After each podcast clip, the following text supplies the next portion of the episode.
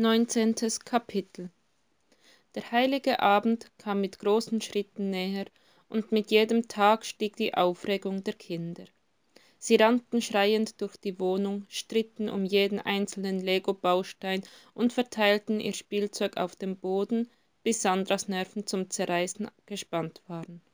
Sie verfluchte Alexander, der sich mit seinem lapidaren Bei mir geht es eben nicht aus der Affäre gezogen und sie ihrem Schicksal überlassen hatte. Aber dann war es soweit. Felix und Marie stürmten am Morgen des 24. Dezembers in aller Frühe Sandras Schlafzimmer und weckten sie mit der von da an im Minutentakt folgenden Frage Wie lange noch? Sandra war perfekt darin, diese nöhlende Fragerei zu ignorieren. Dadurch ging sie jedoch nicht weg. Sie wurde lediglich am späten Nachmittag von einer neuen Frage abgelöst. Müssen wir in die Kirche? Wir müssen nicht, wir möchten, antwortet Sarah, antwortet Sandra und fuhr fort, die Kartoffeln für den Salat abzupelen.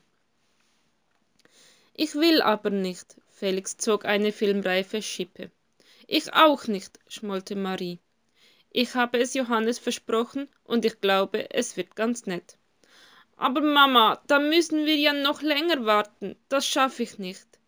Felix sah aus, als würde er jeden Augenblick zusammenbrechen.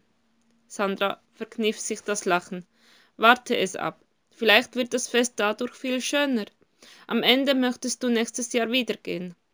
Ganz bestimmt nicht. Felix trollte sich. Marie blieb am Küchentisch sitzen und beobachtete, wie die braune Schale wich, bis die Kartoffel in appetitlichem Gelb erstrahlte. Ich glaube auch, dass es schön wird, sagte sie schließlich und folgte Felix ins Kinderzimmer. Sandra hielt inne. Sie lauschte eine Weile dem Geplapper, das durch die Kinderzimmertür zu ihr drang, und lächelte. Es war Leben und Freude, alles duftete nach Weihnachten. Um 16 Uhr sollte die Christvesper beginnen.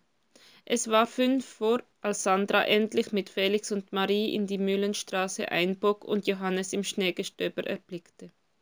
Er wartete vor dem Gemeindehaus, trat von einem Bein aufs andere und rieb sich die Arme. Sandras Herz klopfte. Bestimmt war es ihr ins Gesicht geschrieben, wie sehr sie sich freute, ihn zu sehen. Sie überlegte, lieber umzukehren, doch Johannes hatte sie längst entdeckt und kam auf sie zu. Sandra murmelte eine Entschuldigung, weil sie so spät kamen. Johannes winkte ab und nahm Felix an die Hand. Mein Freund Joachim ist schon drin und hat uns Plätze reserviert. Du bist nicht allein hier? Sandra wusste nicht, was sie davon halten sollte. Johannes lächelte jungenhaft. Nein, mit euch. Aber er legte seinen Arm um sie und führte sie hinein. Sie wusste nicht, wie sie sich diese Kirche vorgestellt hatte. Eigentlich gar nicht. Kirche eben. Sie war warm, hell und rappelvoll. Statt der üblichen Bänke standen Stühle wie Perlen aufgereiht, vermutlich um des Platzens willen enger als sonst. Sandra zwängte sich an Joachim vorbei. Sie bemerkte seinen interessierten Blick. Aus dem Augenwinkel sah sie, wie Johannes ihn in die Seite boxte. Aha, das hätten sie also geklärt. Sandra biss sich auf die Lippen und verschluckte das Grinsen. Der Gottesdienst begann mit einem opulenten Freue dich Welt. Die Gemeinde stimmte in den Gesang ein. Sandra schaute sich um. Alles war neu, ungewohnt, aber nicht fremd. Sie spürte Johannes Blick auf sich und warf ihm ein Lächeln zu. Der Pastor hieß die Gottesdienstbesucher willkommen und sprach, wen, es soll, wen sollte es wundern von der Weihnachtsfreude. Sandra horchte auf. Weihnachten ist ein Wunder, begann er seine Predigt, und Wunder sind leise.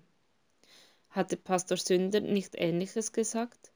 Sie lauschte weiter, hörte von der Menschwerdung Gottes und dass ihr Herz eine Krippe für Gott sein kann, wenn sie will. Wieder hörte sie Pastor Sünders Stimme. Passen Sie auf, wenn Sie in Ihr Herz lassen. Es war Zeit für Freude in ihrem Leben. Die Trauer hatte ihren Raum gehabt, genau wie die Fragen.